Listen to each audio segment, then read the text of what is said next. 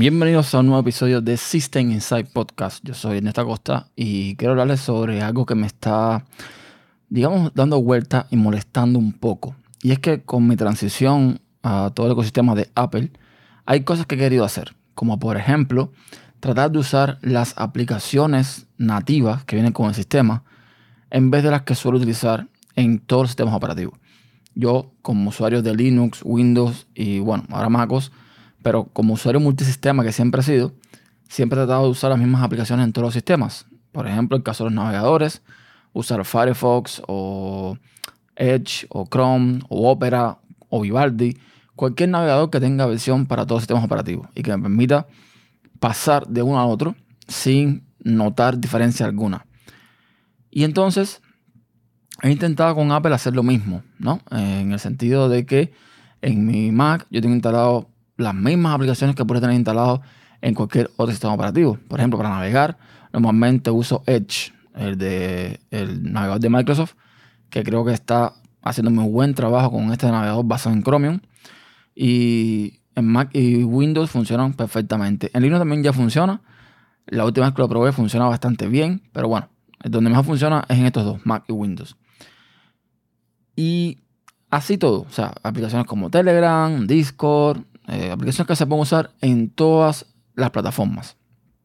Pero ahora, sobre todo con la llegada de Monterrey, con la llegada de iOS 15, vienen muchas mejoras de cara a las aplicaciones, de cara al tema de la privacidad con Apple, eh, como por ejemplo todo el tema de protección con respecto a el, el pixel de seguimiento en los correos, em, todo el tema de la VPN, este tipo esta especie de VPN que va a poner Apple para poder navegar de forma más segura, en fin, toda una serie de cosas que de cierta forma creo que para disfrutar de ellas tienes que irte directamente a las aplicaciones propias de Apple.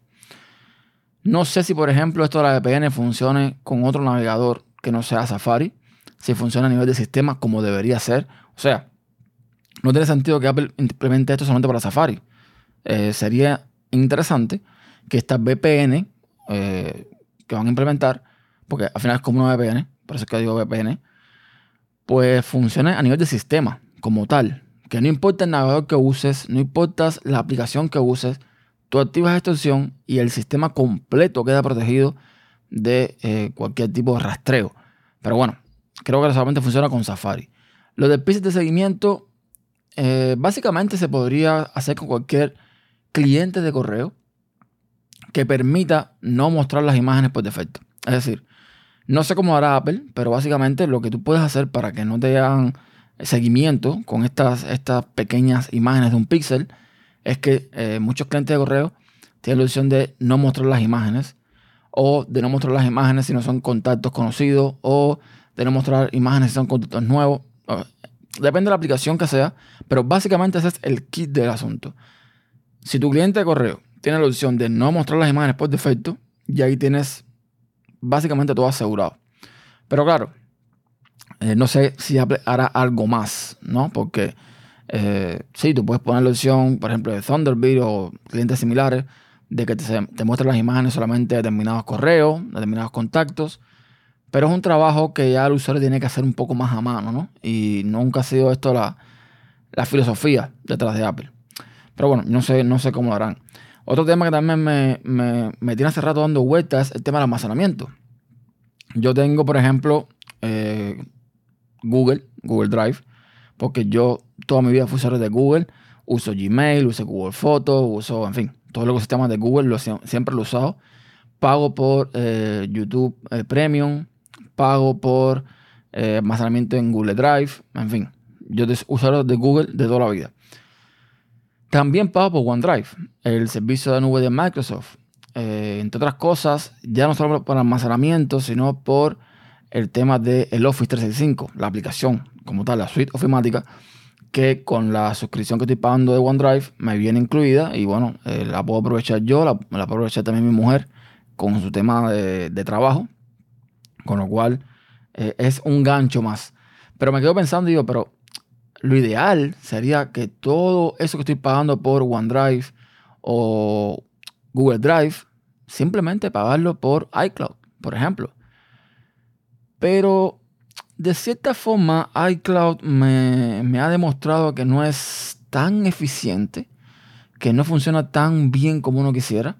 Además de que está muy limitado, ¿no? Te dan una serie de planes súper limitados, no puedes salirte de ahí, con lo cual eso es un problema si necesitas más almacenamiento en un futuro.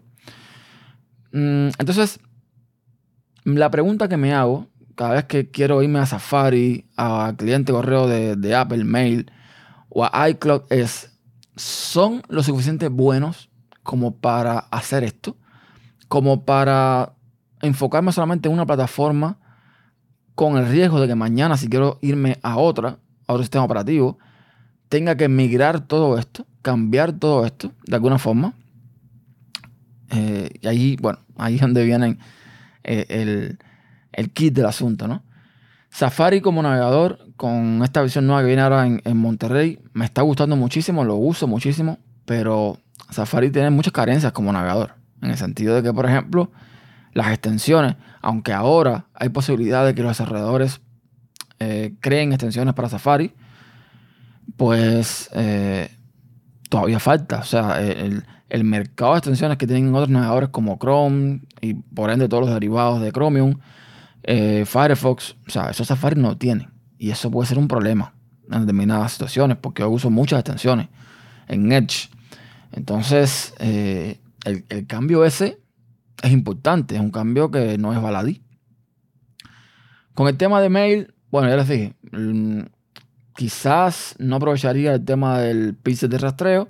No sé qué otras funcionalidades venga ahora con Monterrey que valga la pena usar mail sobre aplicaciones como Thunderbird, Spark, Canary, que también estoy viéndolo ahora eh, como cliente de correo. En fin, mm, no sé si hay algo de peso que me, que me invita a usar esta aplicación. De hecho, en el iPhone yo tengo Gmail, la aplicación como tal, y tengo Mail, ambas configuradas con cuentas en distintas eh, para cada cosa. Y debo decir que en, en, el iPhone Mail funciona bastante bien, o sea, es muy rápido. Tiene una interfaz bien, o sea, acorde, no es una interfaz eh, tan bonita como a lo mejor pueden ser otras con, como las que tiene Spark y demás, pero es una interfaz que está bien. Eh, a mí me gusta por lo menos. Funciona muy rápido. Pero sin embargo no puedo dejar de usar Gmail porque muchas cosas eh, que yo uso están asociadas a mis cuentas de Gmail. Te pide siempre autenticación, esta doble factor, que te pide darle que sí, que no. Y para eso te hace falta la aplicación de Gmail. En fin, una, serie de cosas que o doy el cambio completo y, y, me quito todo lo demás, o tengo que seguir viviendo entre dos aguas, ¿no? Que es básicamente eh, lo que está pasando. Igual que me queda otra situación. Aplicaciones que tiene Apple, como por ejemplo notas, eh, recordatorios, funcionan perfecto. Me encantan esas aplicaciones. Funcionan tal y como yo quisiera que funcionaran. No le pondría nada más por ahora, ni le quitaría nada, ¿ok? Pero tengo otro problema.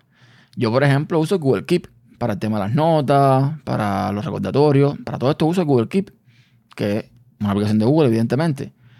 Y eso me da la ventaja de que puedo usarla en iOS, mi mujer puede usarla en Android y tenemos listas compartidas. Si yo me paso notas o recordatorios, no tengo forma de compartir con ella a no ser que le compre un iPhone. ¿Ok? Mientras tengo un Android, no puedo hacer esto con ella, creo yo. Entonces, eh, son una serie de cosas que yo ya entiendo cómo es que muchas personas cuando se meten en el ecosistema, como se le llama, cuando se meten de a lleno en, los productos de Apple, no salen. Porque es que, por más que quiera salir, cuesta salir. Cuesta salir. Y es complicado. Porque siempre viene la pregunta, ¿son lo suficientemente buenos como para yo cambiar todo por esto? Me pasa también ahora, eh, otro ejemplo que pongo, con el tema del correo personalizado. Tengo un correo personalizado con mi dominio en estacosta.me, el cual para gestionarlo uso Fastmail. Pero ahora Apple te va a dar la oportunidad con iCloud Plus de hacer lo mismo, de configurar cuentas de correos personalizadas usando su servicio. Con lo cual me podría ahorrar los 50 dólares que me cuesta anualmente Fastmail. Pero vuelvo a la misma pregunta. ¿Y si me paso completamente a Apple y el servicio de Apple no funciona como yo espero? O si al final me cambio de plataforma, ¿qué hago con este servicio? Entonces, aunque, aunque Apple tiene cosas que no tienes que usar un Mac o un iPhone para disfrutar de ellas, iCloud es, una de estas cosas. Tú puedes entrar a iCloud vía web y disfrutar de muchas cosas, o sea, de, de fotos, de correo, de toda serie de cosas vía web. La realidad es que eh, por la web tampoco es tan eficiente, ¿no? Lo ideal sería tener la aplicación, las aplicaciones como tal.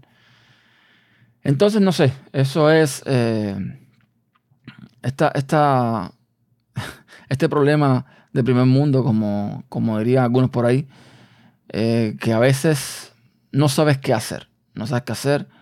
Eventualmente daré un paso, porque tampoco me gusta tener tantas cosas, me gusta, yo, yo aunque no lo practico, soy más bien eh, dado al minimalismo y al tener pocas cosas que me resuelvan el problema. Ya cuando tengo muchas cosas para hacer prácticamente lo mismo, me agobia un poco.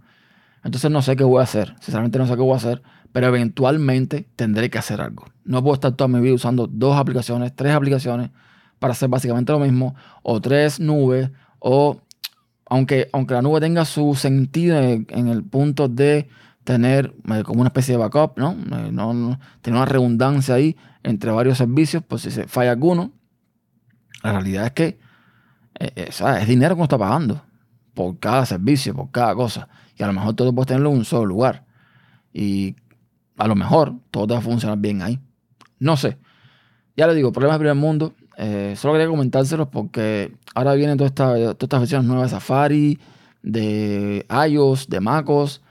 Y bueno, me vienen esa, esas interrogantes. No sé si me estás escuchando y te pasa lo mismo, si te está pasando, por favor, eh, coméntame, lo puedes dar tu comentario, ya saben dónde, en tu podcast.com eh, barra System Insight. Y eso es todo por ahora. Hasta la próxima. Y eso es todo. Pueden dejar sus comentarios en tupodcast.com barra System Insight y todos los métodos de contacto los tienen en tupodcast.com barra contacto.